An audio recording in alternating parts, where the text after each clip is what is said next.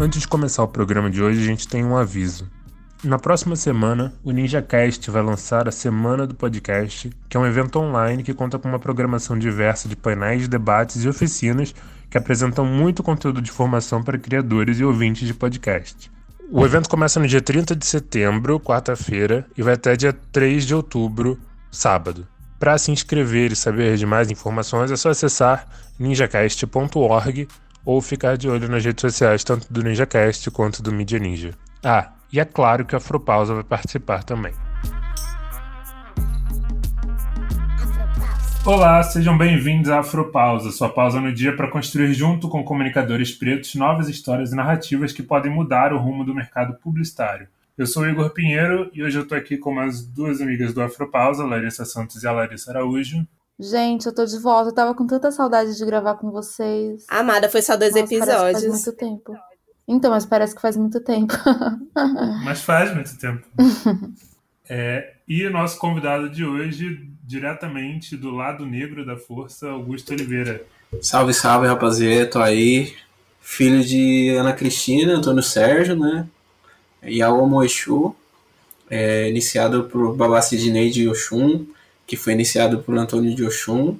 É, eu sou da casa Eliaxé Oxum Lawaju, podcaster, né, também, criativo aí, entre várias outras paradas, né, profissional da tecnologia, é, trabalho com infraestrutura, sou músico, é, produtor cultural, tem vários eventos, né, inclusive é, a Batalha da Leste, né, mais tradicional a Batalha de MCs da Zona Leste de São Paulo, atualmente a gente ocupa aí o, o troninho de maior batalha da cidade, né, e, mas sempre tendo como referência quem veio antes, né? Acho que muito do que a gente vai falar na pauta é sobre isso, né? Mas esse lance, né? Tendo como referência a Batalha de Santa Cruz, a Rinha dos MCs, entre outras coisas, né? Que, que a gente vai fazendo aí que, sei lá, mano, se ficar falando toda hora tudo que você faz, as pessoas sabem, descobrem e tentam te sabotar de alguma forma.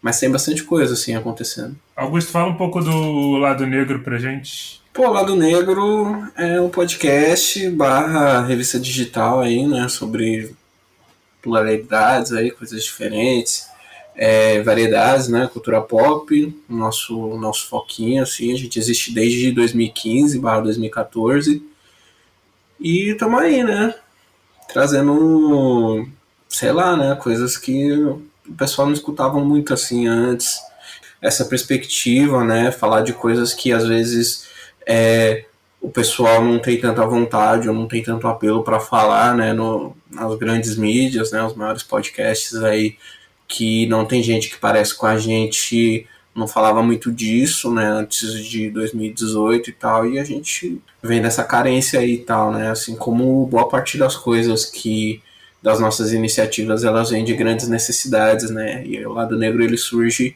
para suprir essa necessidade, né, que sei lá, quando eu era criança e meu padrinho me deu quadrinhos do, do dos X-Men e tal. É, sempre gostei e tal de coisas nerds e eu não tinha com quem trocar essa experiência, né? Morando na cidade de Tiradentes, sendo nerd de quebrada, que só li o que chegava chegava raramente, ficava relendo várias paradas assim.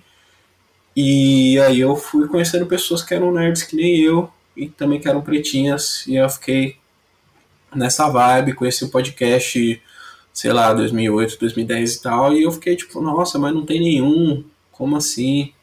Aí falei, pô, se não tem, vamos fazer aí, né? Aí eu fiz o lado negro junto com Danilo, Cabral, é, Bernardo Nascimento, e a partir daí a gente começou a falar, falar, falar, falar, e a gente tá falando pra caramba aí já em 2020. Mas desse jeito você me põe no manicômio. Já tentei mil jeitos de encerrar a grade da cela, cela, coração cela.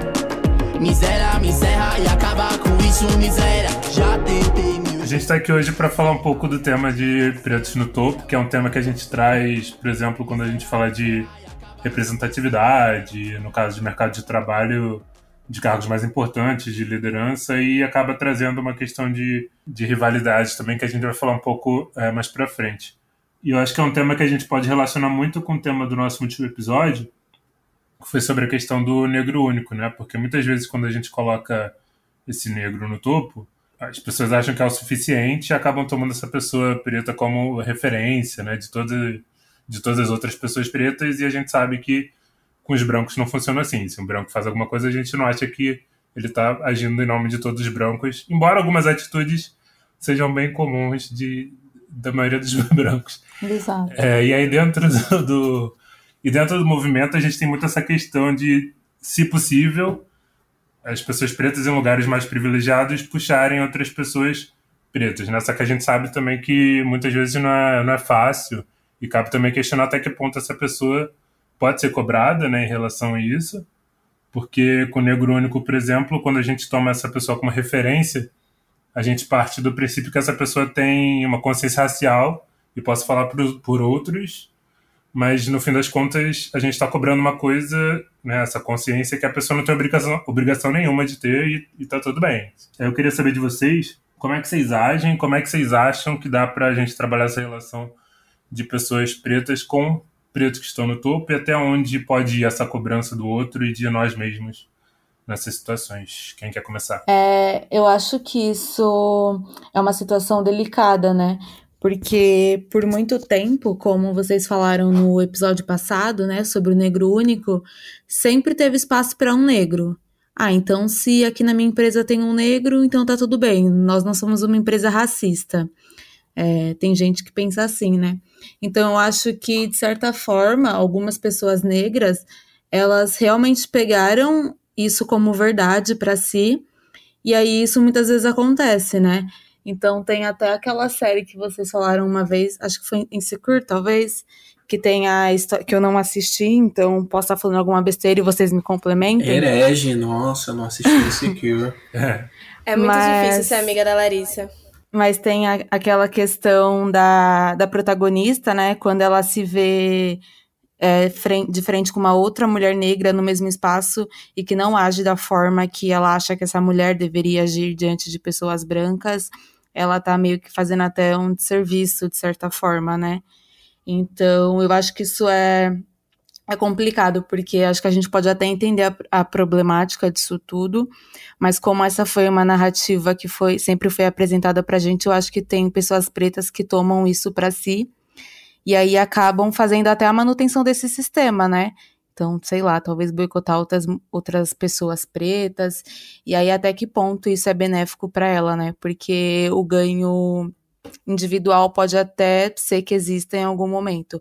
Mas aí a gente está falando de um ganho individual que vai de contra de entretenimento de um ganho que é coletivo, sabe? É, eu acho que existe uma questão de expectativa versus realidade.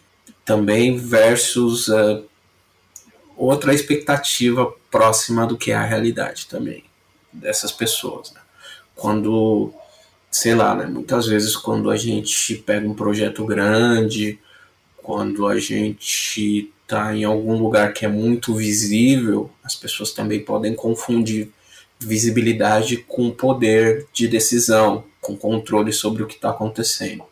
É, e a expectativa sobre isso é que a pessoa ela tenha controle sobre o que vai acontecer, né, sobre a folha de pagamento, sobre o time de recursos humanos dentro da empresa, sobre o processo de contratação dos profissionais dentro, seja de uma campanha ou de um time de esporte ou de, sei lá, da produção de um evento e existe essa expectativa de que a pessoa inclua essas outras pessoas, né, dentro dessa estrutura, dentro desse processo.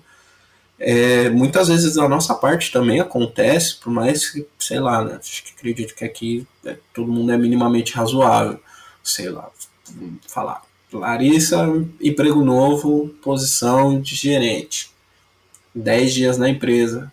Amiga, me arruma um emprego ontem não é assim que as coisas funcionam, a pessoa precisa se estabilizar, precisa se estabelecer no ambiente, precisa entender o ambiente também, né? A outra, do outro lado também existe essa outra é, saber manejar, lidar bem com essas expectativas, né? Entender que quando uma pessoa está nessa posição, né, para a gente não se frustrar, né? Muitas pessoas se frustraram, se a gente for falar de frustração no caso dessa história, na eleição do Barack Obama, por exemplo, né? A gente viu, pô, o Negrão tá ali com a mão no dedo que é do, do botão que acaba, que acaba com o mundo, né? Ele vai mudar muita coisa. Mas a gente esquece que, tipo, ele é uma pessoa sentada em uma cadeira dentro do executivo e tem mais outros dois poderes ali que fazem esse jogo para tudo funcionar e ele precisa ser a pessoa mais moderada possível porque ele é a primeira pessoa a fazer tudo aquilo ali. E se ele não conseguir pelo menos deixar a fresta aberta, vai dar merda. Como é, essa pessoa que entra nessa posição, ela consegue abrir portas, né, criar oportunidades, mudar o jogo sem soar radical para essas outras pessoas não pretas que que estão no entorno, né, que realmente tem o controle sobre a sala de reunião. Sempre gosto de falar que mais importante que sair na foto é sentar na mesa da, da, da reunião, onde as pessoas realmente decidem as coisas. Então, como que a gente equilibra isso? Né? É uma questão bem delicada, né? É mó fácil pegar e olhar pro Jay-Z e falar, pô, mas ele não ajuda a comunidade dele. Mas, tipo, se ele ajudar demais, tipo o Dr. Sebi, as pessoas vão lá e matam o cara, tipo o Nipsey Hussle, sabe? As pessoas não, não tem problema nenhum achar que ele é radical demais e ir lá e pagar um assassino e matar ele. Ou arrumar alguma desculpa, igual o Dr. King, e atirar nele e ficar pedindo pro FBI ligar e pedindo para ele se suicidar é muito complexo, ou chamar a pessoa de doida, né? Igual tem vários casos aí, né? Das pessoas que, que tá trabalhando direitinho, falando a verdade, sendo correto e tal, tentando incluir o máximo de pessoas dentro desse volume de trabalho. Aí você chama a pessoa de doido, de, de incompetente, de selvagem. E aí ele, por um lado, ele tá apanhando porque ele tá sendo radical demais e querendo incluir várias pessoas pretas para fazer esse trabalho, e do outro lado ele tá sendo é, conivente, vendidão, aí, submisso, submisso e, e não ajudando pessoas o suficiente. Assim. É bem difícil, mano. É uma posição horrível. E aí eu acho que só fazendo um pequeno acréscimo, mas a Michelle Obama ela fala isso, né, no documentário dela, de que como eles sabiam que eles não tinham margem para erro, porque qualquer erro dele poderia acabar ocorrendo de nenhum outro negro poder ocupar aquele espaço, né? Então, como isso também volta para essa pessoa em forma de, de uma cobrança é, excessiva, que pode até culminar em autossabotagem, enfim. Eu acho que duas coisas que vocês falaram que é, são pontuais, assim. Primeiro que o exemplo que você deu lá sobre a Molly é exatamente isso que você disse, assim, que o comparativo, né? Que tem uma cena que eles chamam a Molly para conversar, que é pra ela dar uns toques nessa nova funcionária, porque ela não age da mesma forma que a Molly age, assim. E até mesmo dentro da agência, uma vez eu tava conversando com o Igor sobre isso, e isso rola, assim, de das pessoas terem expectativas entre uma pessoa preta, porque às vezes é a única referência que ela tem, e acha que todas as pessoas têm que ser do mesmo jeito. Então, quanto mais referência você tem dentro de negritude e pretitude, é quanto mais você percebe que somos pessoas plurais diferentes, assim. Porque é difícil depois a pessoa sair dessa posição, assim. É, eu vejo, por exemplo, a, a Rachel Maia, que ela é a única CEO. Na verdade, ela não é a única, mas as pessoas colocam ela como se fosse a única CEO do país. Ela é a única de uma multinacional, é a única CEO negra, mas existem outras mulheres CEOs também. Mas quando a gente coloca ela como a única referência, é como se fosse só ela, assim, é a mesma coisa do que vocês estão falando. Eu, tô trazendo mais o contexto nacional, né? Porque eu achei que fica mais fácil da gente de entender um pouquinho. Porque é ela, assim. E aí, se as pessoas falam, ah, não deu certo, é o que a gente escuta do estereótipo. Tipo, ah, a neguinha é foda. É porque é neguinho. É porque neguinho fez isso. Então, eu acho que é extremamente complicado quando a gente coloca nessa posição e acaba até sendo doloroso para a pessoa que está sendo colocada nesse lugar, assim, porque ela é o único, é o único preto. Eu acho que do lado da branquitude rola, rola muito isso de, ah, eu tenho um amigo preto, mas eu acho que é isso. Tipo, é, é, extremamente delicado dos dois lados, mas a gente também tem que, tem que se colocar na, num, num pensamento de aonde eu estou me colocando dentro dessa posição. Porque é algo que eu já vivi durante alguns anos da minha vida, assim, de ser, tipo, a única família daquele jeito, e era visto, sei lá, a família no topo, que zero não sei o quê. Era extremamente doloroso, porque eu via que tinha muitas expectativas dentro da, do meu contexto, assim, mas eu não tinha nenhum letramento racial ainda, não tinha um contexto do que estava acontecendo um pouco. Então, para mim, era extremamente diferente. Então, eu não sabia mais ou menos como lidar com isso. E eu senti uma cobrança também. É, eu assisti uma série, eu não lembro qual foi, que tinha um, menino, tinha um menino preto, né? Tava ele e o pai andando. E aí passou um outro menino que também era preto. E os dois meio que não se falaram, assim. E o pai dele pegou e falou assim: Cara, por que você não falou com o menino? Ele é preto. Tipo, automaticamente você tem que se olhar, fazer um e aí, tipo, um sorrisinho. Ah, Blackish, Blackish. Automaticamente tem que se olhar e fazer um sorrisinho. E eu percebi que a gente faz isso automaticamente também. Mas não que isso seja uma obrigação, assim. E vocês acham que também existe meio que um um falso topo, assim, às vezes, porque parece que às vezes esse topo sempre tem algum, alguém superior, né, a esse topo, que na verdade não é topo, ou então esse topo vem depois de você ter que se provar, tipo, um milhão de vezes e tipo, se ferrar pra cacete e, e, até que ponto vale essa recompensa, entre aspas, de, de topo, né? Vocês acham que tem um, um culpado, que é um conjunto de elementos, sei lá, de um sistema maior? O que, vocês acham? Não, se a gente for falar de poder, né? Tem o poder e tem o poder por trás do poder, né? Como, como tudo na vida, tem sempre. E, e às vezes as pessoas esquecem disso, né? Não, por, por trás das estruturas, né, de, de, de poder, né? Seja no Estado, seja no, no, na iniciativa privada, tem sempre outros interesses que, que, que jogam junto, né? Então, quando a gente percebe uma pessoa que é CEO, né? ela serve uma mesa de executivos, investidores, esses investidores têm poder sobre o CEO, né? sobre a pessoa que gerencia a empresa. É, dentro do Estado, de acordo com o setor que dentro do Estado que serve, você tem outros jogadores políticos que você precisa agradar as pessoas elas esquecem que quando a gente ocupa uma posição de poder, é, não, é, não é um poder absoluto, né? Ele é um poder. Todo poder ele, tem, ele é condicional, né? Ele depende, sei lá, o dinheiro depende que as pessoas acreditem no dinheiro para ele ter alguma validade. Então, quando a gente alcança o poder, o poder é condicional. E aí não existe esse lugar, né? Essa plenitude, a não ser que você seja tipo uma pessoa 200 bilhões de, de dólares, assim. E mesmo assim você ainda tem que prestar conta para alguém, você paga imposto. Mentira, rico não paga imposto, mas tudo bem, vamos fingir aqui, né? Paga imposto, é, você continua sendo uma pessoa preta, né? Então, todas as outras coisas, né? Tem gente que gosta mais de ser racista do que de ganhar dinheiro, então essa, esse pessoal você não vai agradar mesmo se você for trilionário, zibilionário. E, e é isso, assim. Você pode ter mais conforto, mas, tipo assim, você não está numa posição de poder. Não existe um planalto do poder onde todas as pessoas sentam e negociam coisas, assim. Pode existir entre pessoas que não são pretas, tá ligado? Que, mesmo assim, elas vão, de alguma forma, achar uma maneira de, de, de criar uma estrutura, de poder para elas mesmas, assim. Então, pô, sei lá, o bilionário, mas tem um bilionário que tem mais de 10 bilhões, tem um milionário que tem um bilionário que tem menos, e tem a periferia dos ricos, que é tipo os milionários, tá ligado? Então, esse topo ele é mais imaginário pra gente, né? É o, mesmo, é o princípio da piscina, né?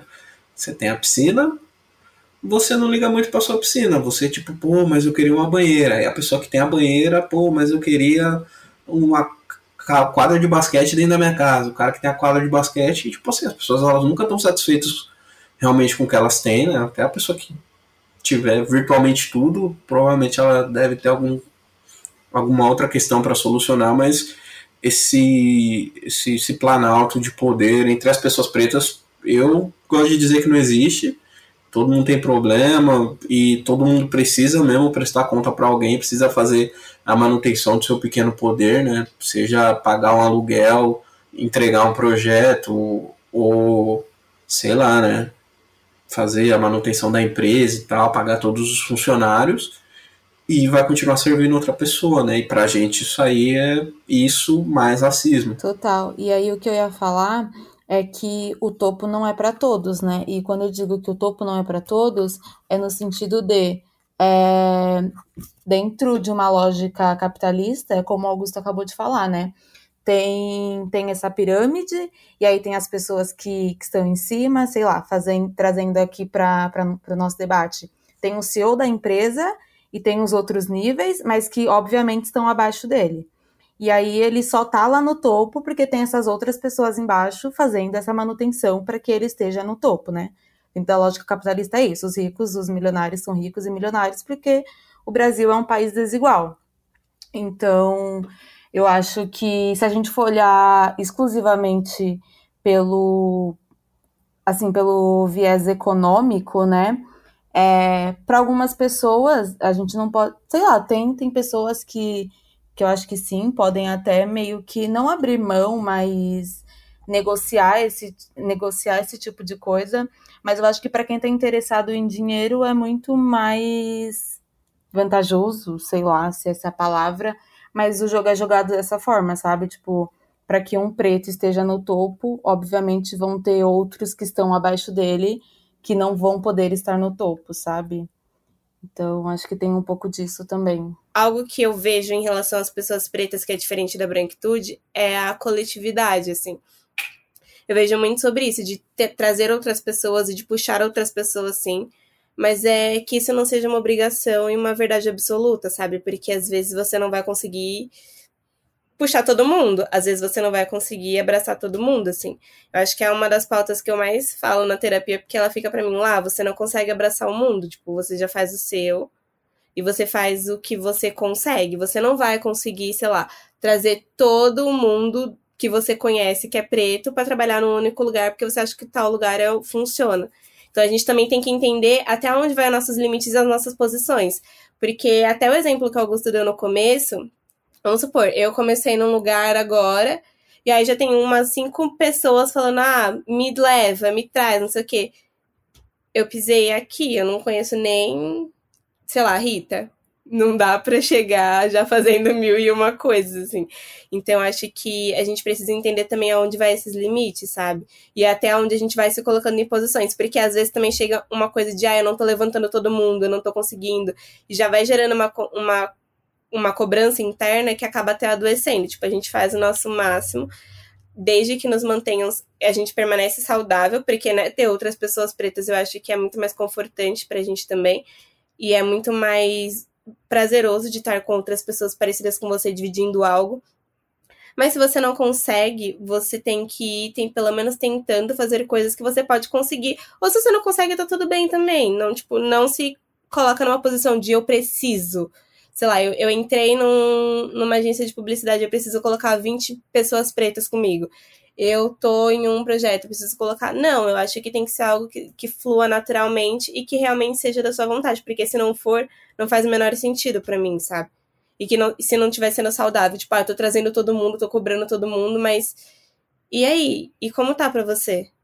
Porque eu acho que assisti Queensland e uma das mensagens que ficou bem forte, assim, para mim, é quando o preto. Ah, eu vou dar spoiler, porque é quando o preto vai e cagueta os dois. E a gente achava que ia ser a policial. E no, a policial branca, né? E no final é ele, assim. A gente vê que não é todos os pretos que vão estar do seu lado, sabe? Porque antes das pessoas serem pretas, elas são pessoas também. Então a gente tem que trazer essa parte da humanização dessas pessoas pretas, porque a gente já vê as pessoas brancas nos desumanizando de uma maneira negativa.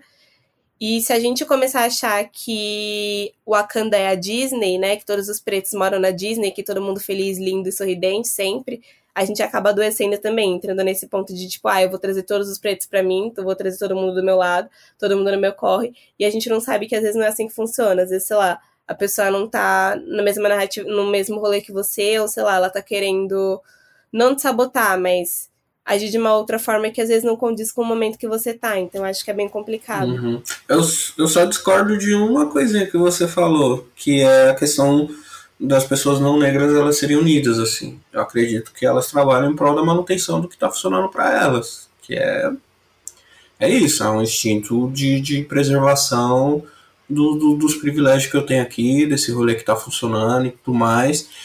E até, tipo assim, isso, lógico, pensando é, na, melhor, na melhor das hipóteses, né? Na pior, eles realmente estão ali falando, não, vamos prejudicar essa, essa parcela aqui do pessoal que trabalha aqui na empresa, que, é, que a gente governa, né? Que, que elegeu a gente e tal.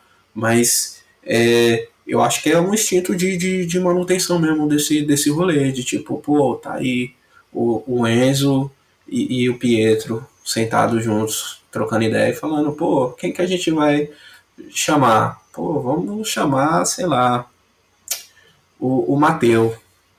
Esses nomes de, de, de italiano, não sei porquê. Tá aí. Mas é isso, vamos fazer essa. Vamos preservar esse ciclo de. É, faz esse ciclo, né? De, pô, chama o primo do, do, do cunhado, do que parece, e aí sempre vai deixando esse ambiente homogêneo, as mesmas pessoas, a mesma cara e tal.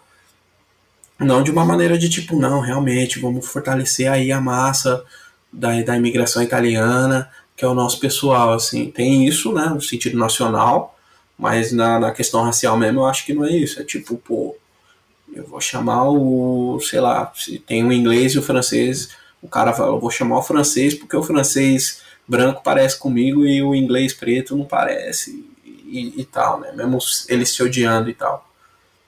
Para manutenção disso, não porque tipo senso de comunidade. É o pacto da branquitude. Tipo, oh, vamos fortalecer aqui a, a, a quebrada, a Europa não acho que seja isso. A minha palavra, uh, uh, a minha palavra é afiada e contamina. Minha ginga, meu jeito, minha voz que vem do gueto. Minha raça é minha cara, tua cara tapa o meu cabelo crespo. Não põe uma chapa, aguenta minha marra, teu cartão não me paga. Minha ancestralidade no peito, eu não tô te vendendo. Ah, quem bate minha postura pura malandragem. Minhas minha superação foi com muita dificuldade. Não é contando por. Um dos problemas que causam isso é que de ter pouco, né, esses, entre aspas, lugares no topo pra gente ocupar. Então a gente acaba botando isso na, esse peso nas costas de quem está nesses lugares. E aí eu acho que o que acaba gerando também, por outro lado, é uma disputa entre os nossos, né? Para ocupar esses lugares, assim. Eu acho que a Júlia até chegou a botar isso no texto, né? Porque a gente discute mais a, a rivalidade feminina, por exemplo, que a gente sabe que é um problema, mas não discute a disputa entre os pretos, assim. Então, eu queria saber até que ponto vocês acham que essas poucas oportunidades funcionam ou atrapalham, assim? Eu particularmente não consigo ver formas de, de como isso pode ajudar, sabe? É, foi o que eu falei no começo. Eu acho que se a gente for olhar só pelo aspecto individual, ok, tipo, aquela pessoa tá se dando bem. Mas aí, como comunidade, a gente vai continuar sendo minoria social em todos esses lugares, entendeu? Para mim, não é interessante ser, sei lá, a única pessoa que trabalha com planejamento dentro de uma agência global, né? A única pessoa preta dentro de uma agência global. Para mim é muito mais interessante estar rodeada de, de pessoas pretas e saber, né, e, e mostrar para as outras gerações, porque acho que também é sobre isso, né, que o Augusto falou no, no começo, é muito sobre abrir caminhos, então, da mesma forma que foi aberto caminhos para a gente, a gente está abrindo caminho para outras pessoas, então é sobre mostrar que que isso é possível sem querer romantizar, zero meritocracia, às vezes, mas a gente já discutiu isso às vezes é, em um episódio aqui, às vezes não é possível, tipo, às vezes não tem como você virar para uma para uma criança negra de uma comunidade que não tem acesso a, sei lá, a rede de esgoto, né? E, e que não tem o mesmo o mesmo ensino, educação formal assim de uma criança branca privilegiada que é possível. Mas eu acho que que é mostrar que dentro da. Ai, deixa eu ver se isso vai fazer sentido. Que dentro da impossibilidade é possível. Não sei se isso faz sentido, gente. É, acho que faz. Não, isso é bonito. Pisciana, eu entro num raciocínio assim que só. Faz, faz sentido. Eu acho que entra no que a gente tava conversando agora há pouquinho, né, lá? Porque eu tava falando. A gente tava falando sobre algumas pessoas não terem acesso a serviços de streaming, por exemplo. E aí eu lembrei de um. Eu, enquanto tava falando com a Lá, eu lembrei de uma vez que eu estava na ONG, porque já falei aqui algumas vezes, mas sou voluntária em três instituições. E aí a gente tava conversando com um menino que ele participou do, da, do, da parte da produção da série A Coisa Mais Linda. E aí ele falou que ele achou a série muito legal, que ele foi viajar, ele conheceu muitas coisas. E aí, no meio disso, tipo, tem muitas pessoas brancas na ONG, né? E aí, no meio disso, tipo, um cara branco pegou e falou assim pra ele: Ai, mas você tinha Netflix? E aí ele olhou e falou, não. Aí ele, ah, mas e agora? Que você, né, participou da produção dele? Eu ainda não tenho. Então eu acho que é, entra no, no, que você disse sim, mas eu também acho que existe um, um aspecto que a gente está entendendo agora como sociedade, que as pessoas têm. Da onde vem esse preparo e da onde vem essa capacitação, sabe? Porque os insights que eu tenho, tipo, que eu tenho e a vivência que eu tenho da onde eu estou não é o mesmo que uma pessoa branca vai ter da onde ela tá. E eu acho que aqui a gente mostra, não que a gente precisa demonstrar e comprovar a nossa importância para alguém, mas a gente entra num ponto de, tipo, é importante também. Eu tava. Participei de um projeto recentemente, onde há um tempo atrás eu questionei a ausência de não ter nenhuma pessoa negra nesse time, e falaram para mim que era porque a pessoa branca era mais qualificada para a vaga. E aí, depois de um tempo, teve um problema nessa, nesse trabalho e eles pediram para eu entrar nele porque eu sou uma pessoa negra e trazer uma nova narrativa e um olhar que a pessoa preparada não tinha. E aí eu fui e elas falaram, tá, lá, a gente quer te ouvir. Eu falei, tá, vamos lá.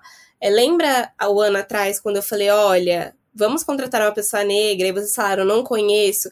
Eu fiz um corre, chamei, tipo, outras pessoas junto comigo, a gente trouxe um monte de currículo, a gente trouxe um monte de pessoas, e você falou para mim que essa pessoa branca, ela era mais qualificada. Eu não tô desmerecendo essa pessoa, mas a vivência que ela tem, por exemplo, é a diferença da vivência que vocês estão necessitando, que é a minha, que é o meu caso que é algo que uma outra pessoa preta poderia trazer ou não.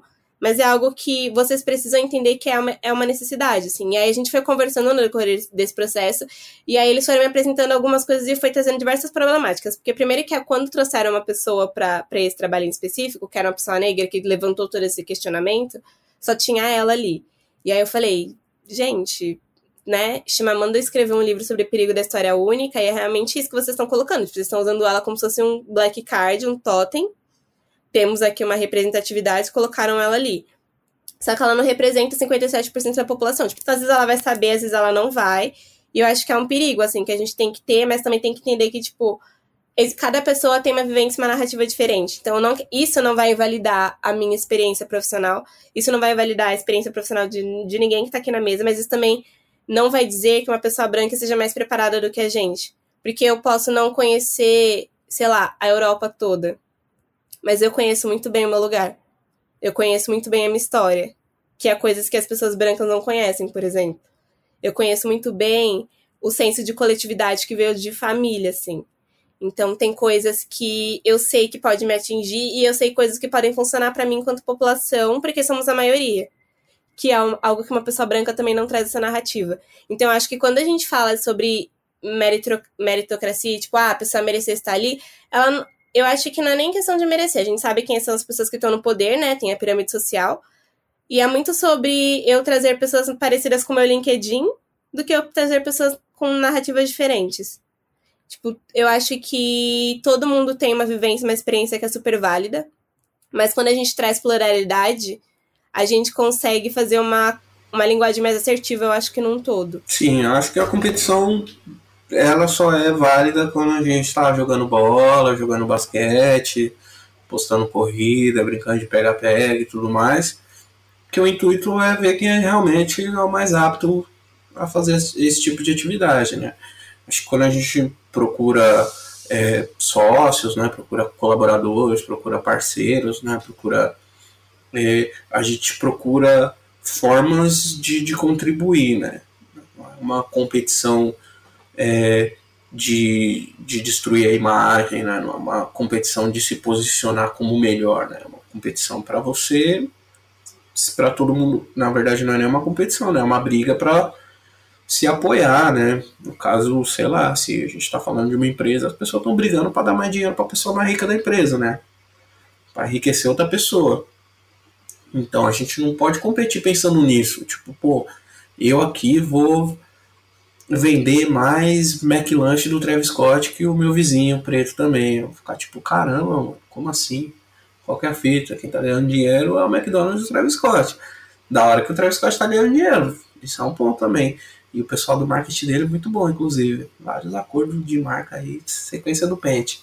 Mas é, acredito que a gente pode buscar outros formatos, né, de,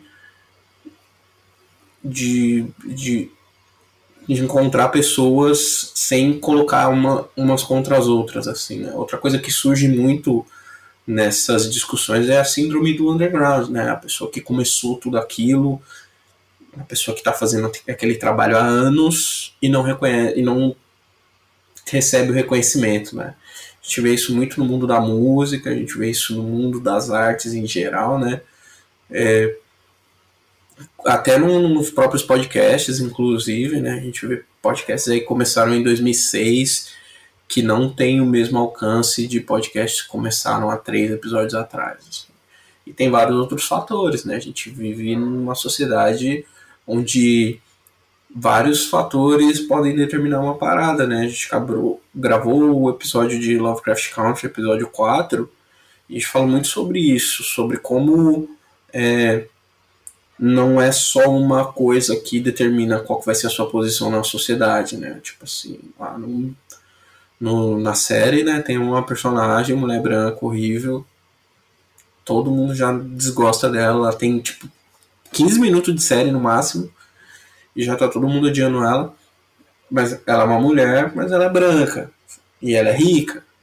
E aí, onde que ela fica nesse, nessa, nesse, nessa teia? De opressão, né? Quem que ela oprime, quem que oprime ela. A gente não pode transformar o que a gente faz em uma competição, né? Como a gente vai gerar ma maneiras de sobreviver em uma competição, porque quem perde morre do jeito que a gente tá, né? Quem perde não consegue pagar aluguel, quem perde não consegue alimentar os próprios filhos, quem perde não consegue se vestir. Então acho que isso nunca é, nunca vai ser positivo, né? Enquanto a gente viver nesse sistema é, de, de, capitalista, né, e tal, a gente não pode existir, isso não pode existir, esse tipo de competição não pode existir, porque quem perde, perde muito, assim, né.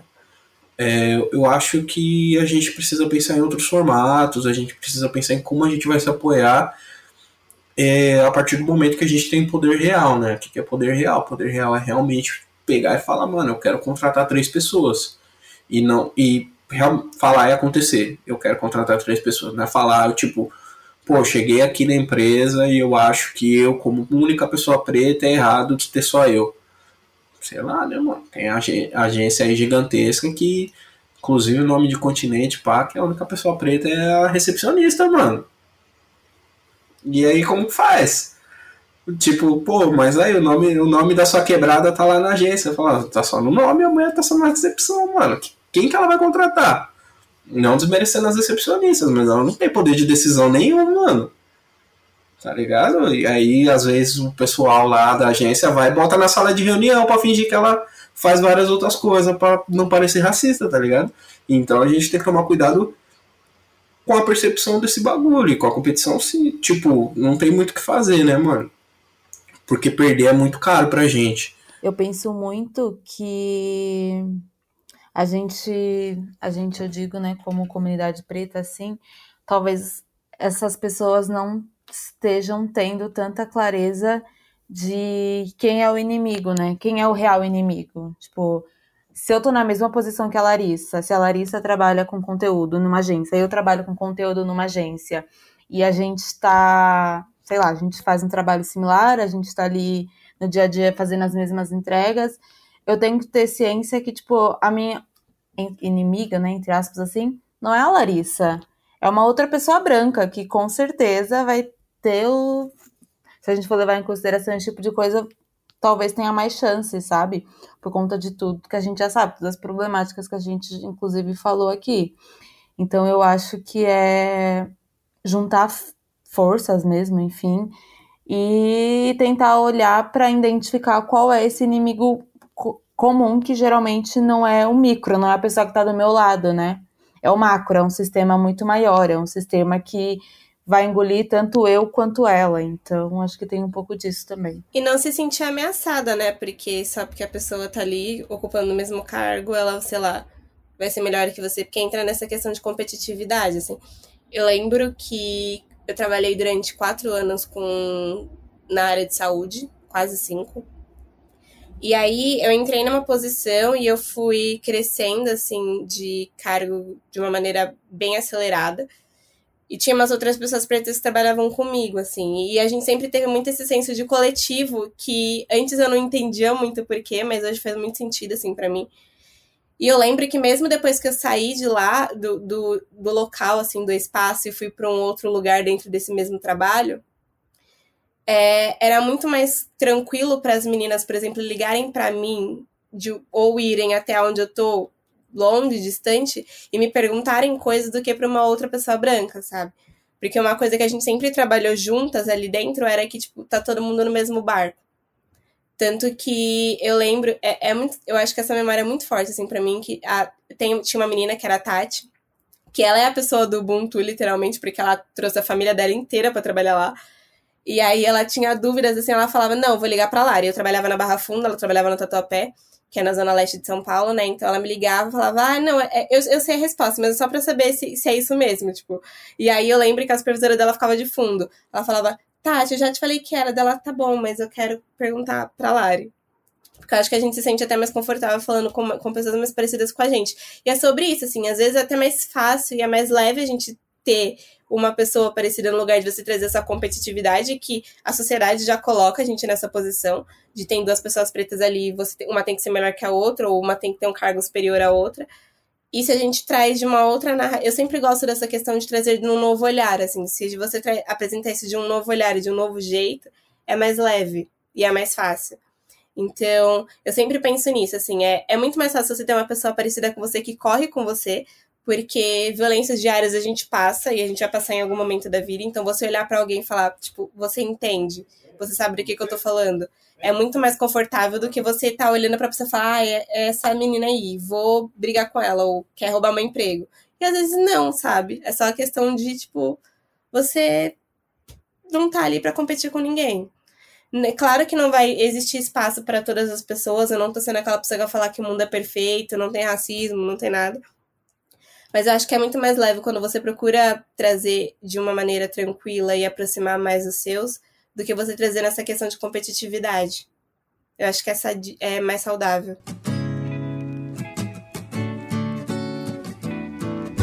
Se tem muita pressão, não desenvolve a semente. É a mesma coisa com a gente. Que é pra ser gentil, como flor é pra florir. Mas sem água, sol e tempo, que botão vai se abrir. Eu quero continuar falando um pouco sobre isso, mas antes nós vamos para as nossas afrodicas que agora estão no meio do programa. Eu vou começar aqui então. Eu vou indicar. Vocês podem seguir a página no, no Instagram, mas é bom ter em mente. É o Quilombo Periférico, uma mandata coletiva que eles estão se pré-candidatando para vereadores aqui de, de, São Paulo. São todas pessoas da periferia. E eles estão surgindo agora e daqui a alguns dias, né, quando esse podcast vai estar sendo lançado, vão poder oficializar as candidaturas eu acho que é uma candidatura legal de acompanhar, mesmo que você não seja de, de São Paulo, porque eles estão sempre postando alguns textinhos, umas informações legais. Então, no Instagram, Quilombo Periférico. A primeira dica que eu vou dar é do After Show do Lovecraft Country, que a gente tá fazendo no Lado Negro da Força toda segunda-feira. E é bem legal porque eu descobri que eu não posso assistir essa série à noite porque eu tenho medo. Então eu assisto bem de manhãzinha para ficar mais calma. Mas é uma série que, assim, eu tô passando nervoso às vezes. E é um pouco assustadora, mas é bem divertida, assim, porque depois que a gente assiste, a gente vai comentar no episódio, então eu acho divertido esse momento. A segunda não é minha, é do Rafael, ele mandou pra gente no Instagram do podcast. E ele indicou, acho isso legal também, um outro podcast. Ele indicou Quilombas Podcast, que ele disse que é um podcast que ele está escutando bastante também, ele curte. E o outro é uma página do Instagram de RP jurídico, que aborda comunicação e direito com pesquisas e chama Jurídico RP. É, nossa, é um perfil bem legal. Achei bem interessante. É, putz, dica, eu sou, eu sou bom de dica, mas ao mesmo tempo eu sou ruim de dica. Porque eu fico com vontade de indicar várias coisas, fico pensando em várias coisas ao mesmo tempo. Mas eu vou indicar coisas que que eu gosto, que definem minha personalidade, assim, coisas que eu gosto de acompanhar. É, a primeira vai ser especial de comédia, que eu gosto muito de comédia. Geralmente eu, só, eu indico boa parte das coisas com gente pretinha. É, Michael Che Matters é o especial do Michael Che. O Michael Che, ele é um dos, integrantes do Saturday Night Live.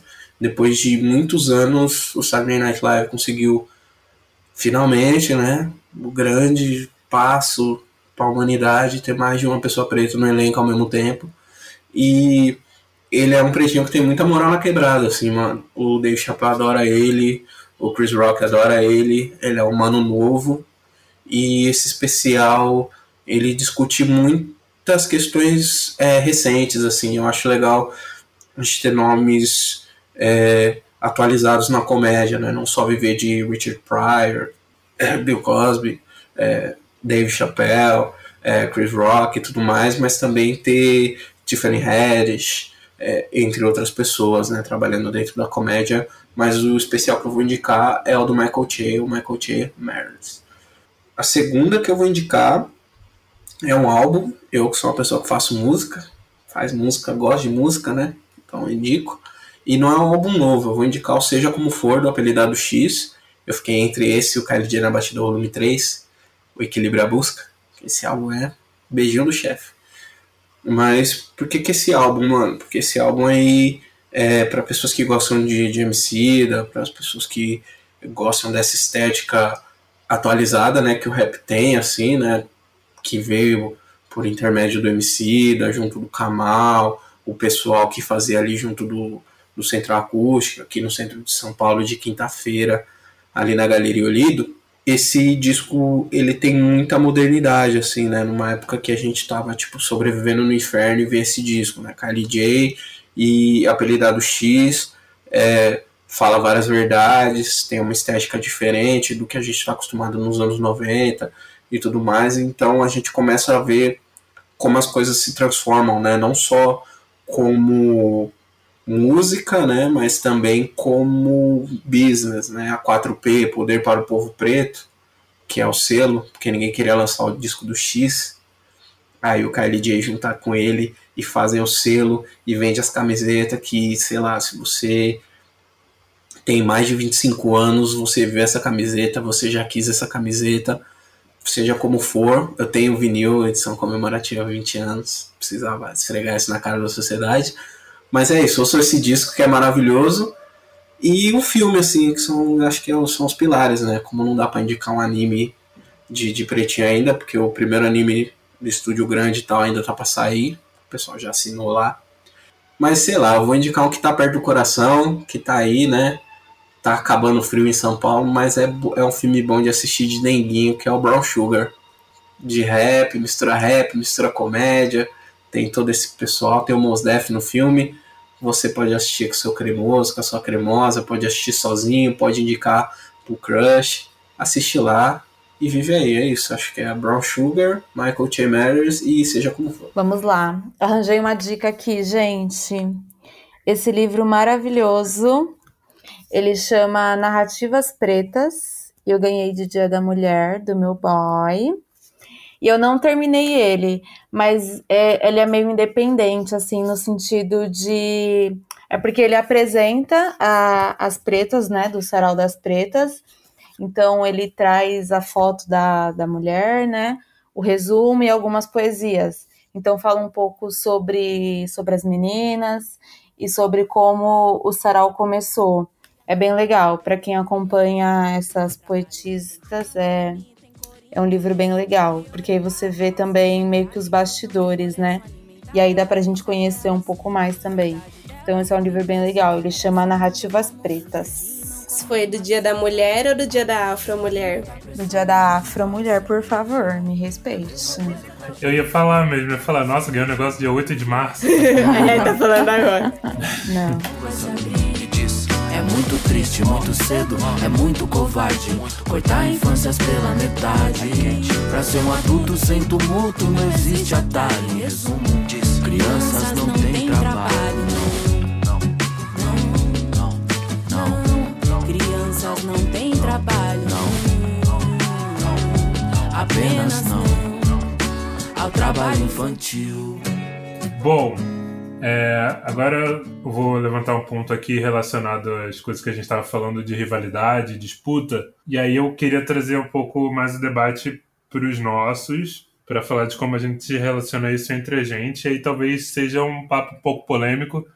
Então é uma reflexão que eu quero gerar para encerrar o episódio de hoje. Eu queria tra tra trazer dois exemplos para a gente poder falar disso, dois exemplos recentes, né? Primeiro é o da Djamila Ribeiro, que ela foi, ela foi criticada pela ativista Letícia Parks, né? Por fazer, ela fez uma campanha para um aplicativo de transporte que ao mesmo tempo é uma é um tipo de aplicativo que contribui para um estilo de trabalho né, muito precarizado A gente já falou disso no, no, no episódio 12 sobre uberização. E aí e a gente sabe que a maioria das pessoas que, que trabalham nesse tipo de aplicativo, boa parte do grupo é formado de pessoas pretas, especialmente homens jovens.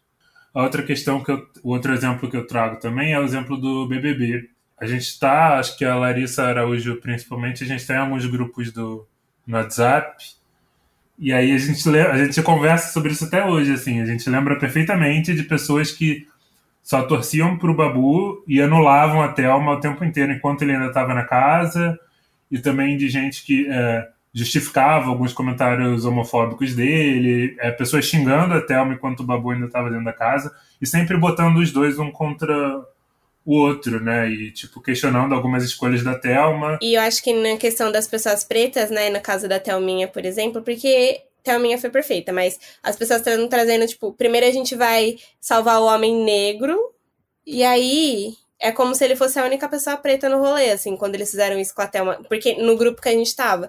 Tanto que teve horas, assim, que eu falei, Igor, eu não aguento mais. Tipo, não aguento mais. Ele... A, gente tava, a gente tava ficando muito irritado. Porque a forma que o machismo tava prevalecendo ali tava, acho que, bem nítido. É que eu acho que um pouco, um pouco além disso, eu também queria falar de de questionar entre a gente mesmo, assim, como é que vocês acham que uma vez que a gente bate tanto na tecla de pluralidade, individualidade, como é que a gente faz para atender esses discursos diferentes dentro da nossa afrobolha?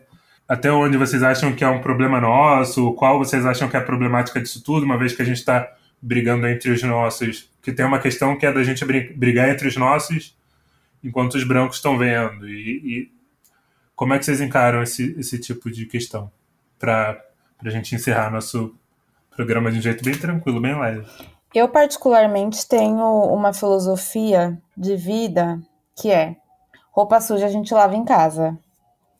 Então, eu acho que tem alguns assuntos. Eu sei que você falou que é para a gente falar em relação aos nossos, mas sobre isso de de tipo debater algumas questões polêmicas, tipo essa da Jamila, por exemplo, foi super polêmica, mas eu acho que algumas coisas eu tento discutir mais com pessoas que estão próximas a mim e que eu acho que talvez tenha alguma coisa a agregar do que sei lá, discutir assim, sei lá, perto de Inclusive no nosso grupo no WhatsApp a gente seria cancelado 15 vezes por dia. Exato. Vários momentos da nossa vida.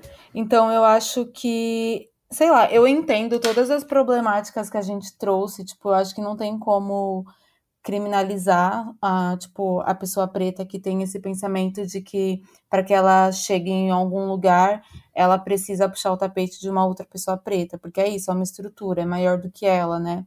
É, muitas vezes a gente é ensinado dessa forma mas eu acho que tem algumas questões que eu particularmente acho que tem que ser resolvida entre a gente, sabe? Dentro de casa mesmo. A gente primeiro tem que partir desse ponto de que a nossa experiência ela não é única e de que lutar dentro da questão racial pode envolver essas, essas subdivisões, assim. E baseado nisso, né, lógico, acredito também que a gente não pode atacar abertamente uma pessoa preta aí nas internet, dar munição para as pessoas pálidas, que eu acho que não é, não é o foco da, da, nossa, da nossa luta pela sobrevivência. Mas eu acho saudável a gente debater alguns assuntos né, em público, tipo, pô, sei lá, quem ganhou, Takeover ou Eater? Qual foi a melhor diz e tudo mais. Mas esse, e, é, e é louco que essas questões elas aparecem, né? Tem o MC da aparecendo na propaganda do Itaú, tem a bolsa da Carol com Cássia cara pra caralho, é, porque ela fez uma campanha com uma marca de bolsa, que a bolsa é cara, gente. Vai fazer o quê? Da hora que a bolsa dela vale X, X 300 reais, 400, 500 reais e tudo mais. O que a gente não pode é ser hipócrita. Então, tipo, pô, se a gente tá discutindo aqui, pô, por que, o MC apareceu na propaganda do Itaú? Vamos falar, pô, por que, que a outra pessoa que, que, que tem uma relevância ali similar e tal também apareceu na campanha, que não parece com a gente. Então a gente vai cobrar todo mundo, a gente só vai cobrar a pessoa que é preta, tá ligado? E, então acho que a gente primeiro precisa entender quais são as contradições dentro do que a gente acredita, né, para poder seguir de uma maneira tranquila, né, não, ter uma experiência mais plena, não ficar Não, pô, porque aqui eu sou negão comunista, então, sei lá, todos os negão tem que ser Thomas Sankara, comunismo fudido, rolê é esse. Pô, eu sou negrão capitalista, ah, então todo mundo tem que ser Jay-Z ou Pro Winfrey, juntar rios de dinheiro e essa vai ser a experiência. Não, mano, pode. Vai chegar um momento. Porque, tipo assim, mano, independente do regime que a gente tiver, as pessoas não vão gostar da gente vão tentar matar a gente. Esse é o ponto que a gente tem que partir sempre. As pessoas de alguns lugares fingem melhor, fingem muito melhor, né? Sei lá. Se for lá no, no, no, PSDB da vida, as pessoas vão fingir mal. Se você for no outro partido, Partido dos Trabalhadores, as pessoas vão fingir bem. Mas elas vão fingir, algumas sim, outras não.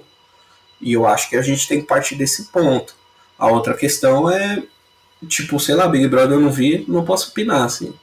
Mas existe essa expectativa, né, de que primeiro o homem abre a porta, e depois vem a mulher, e aí depois vem, tipo, sei lá, né? Primeiro, sei lá, gênero, é, depois orientação sexual, e, e depois as pessoas que não são cisgênero, e vai escalando a partir disso, né, mano? Quando na verdade é tudo ao mesmo tempo. Se a gente puder, com raça, a gente não tem muito o que fazer. Raça vem primeiro, cobre todo mundo aí a cobertura do bolo, e a gente se discute entre gênero, classe, orientação sexual, é, se é esse gênero, se não é, né? Como que vai interpretar isso aí, a geografia das coisas também, porque o lugar onde você nasceu determina muita parada. Pensar essas outras coisas, né, mano? A gente não, não pode é, simples, né? Imaginar uma pirâmide, né? Onde as coisas acontecem, mas as coisas elas não acontecem num vácuo. Então, às vezes, é, você vai ter um homem trans que é rico, sei lá, milagre, unicórnio, vamos lá, torcer para que tenha vários homens trans, pretinho, rico. E aí ele tá oprimindo um homem cis pobre com o dinheiro dele. Como que a gente vai lidar com essas coisas, com essas questões? Nada existe no vácuo, mano. Então tem vários exercícios aí para você alimentar e para você ficar, pô, quem tá oprimindo quem? Quando na verdade a gente tem que pensar como que a gente vai se ajudar. Eu acho que é isso. E, sei lá, né, pra mim, dentro da minha religiosidade, né, da minha fé ancestral, que é o candomblé, a gente respeita a senioridade. Então, o que a gente faz, em primeiro lugar, é respeitar quem veio antes da gente, né? Do mesmo jeito que quando vai falar alguma coisa sobre pessoas pretas no podcast, a gente tem que falar do Marcílio Gabriel, que foi o primeiro pessoa preta a fazer um podcast. E aí pegar e falar, pô, o primeiro é o Marcílio. Quando as pessoas tenta colocar o lado negro nesse lugar. Falar do frequência modulada também, que vem um pouquinho depois, um pouquinho antes da gente. E aí depois vem a gente, e aí depois vem as outras pessoas. E ao mesmo tempo que a gente respeita os mais velhos, a gente prepara os mais novos, mano. Então a gente precisa reverenciar a nossa história e virar referência para essas outras pessoas, né, mano? Não, não, não é só o meu modo funciona, assim, é uma construção coletiva e a gente não vive num vácuo então é isso, mano. Tentar entender de onde cada coisa tá vindo e tal, se blindar e cuidar dos seus pretos, mano. Não dá pra cuidar de todos os pretos do mundo. Cuida dos seus pretos e aí você vai criando uma rede, porque seus pretos vai cuidar dos pretos deles e isso vai se expandindo para outras pessoas. Eu acho que a gente precisa tomar um pouco de cuidado por quando a gente fala de outras pessoas pretas, assim, porque já é bem foda a gente estar tá no mundo que tá. A gente vê muita gente já falando que é errado, né, ser preto, é é errado. A gente vê a cada 23 minutos uma pessoa preta morre sem justificativa, a gente vê muita injustiça acontecendo nesses momentos, então quando a gente vai e tem inconscientemente às vezes inferioriza ou diminui uma outra pessoa preta ou até mesmo fala mal ou critica, a gente está contribuindo com esse sistema, assim, e para mim acho que é algo não é muito válido.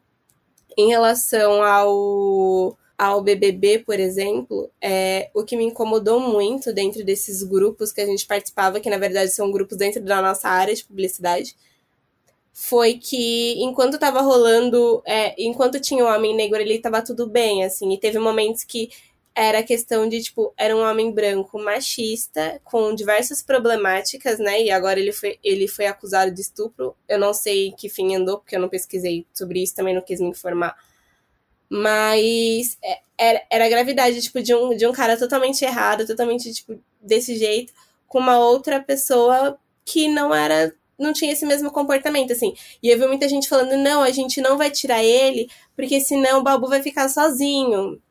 Ou a gente vai. Ele é ruim sim, a gente vai manter ele ali, mas a gente vai tirar, tipo, uma mulher primeiro. Então eu vejo muito sobre isso, assim, tipo, eles, eles priorizaram um homem negro do que uma mulher preta, e às vezes até invalidando ela, como se ela não tivesse ali, como se ela não existisse. E entra novamente uma pirâmide social, porque quando você para pra pensar que vem primeiro o homem branco, depois a mulher branca, depois o homem negro, e aí a mulher negra, e acaba as pessoas gordas, por exemplo, as pessoas pretas gordas, ou as pessoas trans pretas nem aparecem nessa pirâmide social, a gente vê o quanto a gente invisibiliza algumas pessoas e algumas narrativas também, e histórias, né? Então já é bem difícil para todo mundo. Se você ainda vai e critica essas pessoas que às vezes elas não, não são nem vistas, é pior ainda.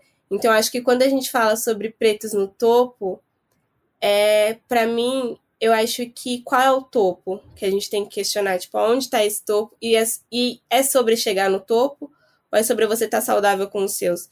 Então, eu acho que quando eu falo sobre, por exemplo, tem muitos comentários sim que eu falo sobre algumas outras pessoas, mas eu prefiro comentar com vocês quatro, por exemplo. Que são pessoas que eu converso com frequência, eu converso com vocês sobre coisas que estão acontecendo, algumas coisas eu até fico indignada. Conversa com os seus no lugar de jogar numa rede social uma questão que pode virar um problema maior.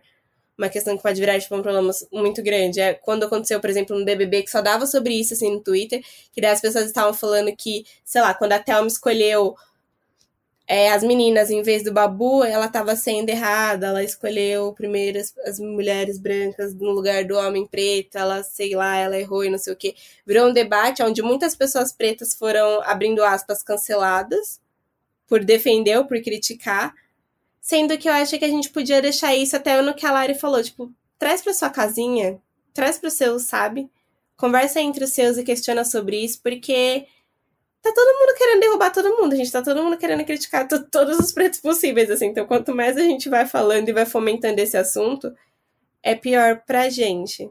E aí entra numa questão de, ah, é por isso que eu não contrato preto, é por isso que neguinho é foda, é por isso que eu não sei o quê. Então, Acho que quanto mais a gente puder evitar, não de dar o exemplo, porque é complicado, mas quanto mais a gente puder evitar de trazer essa problemática, eu acho importante a gente evitar, sabe?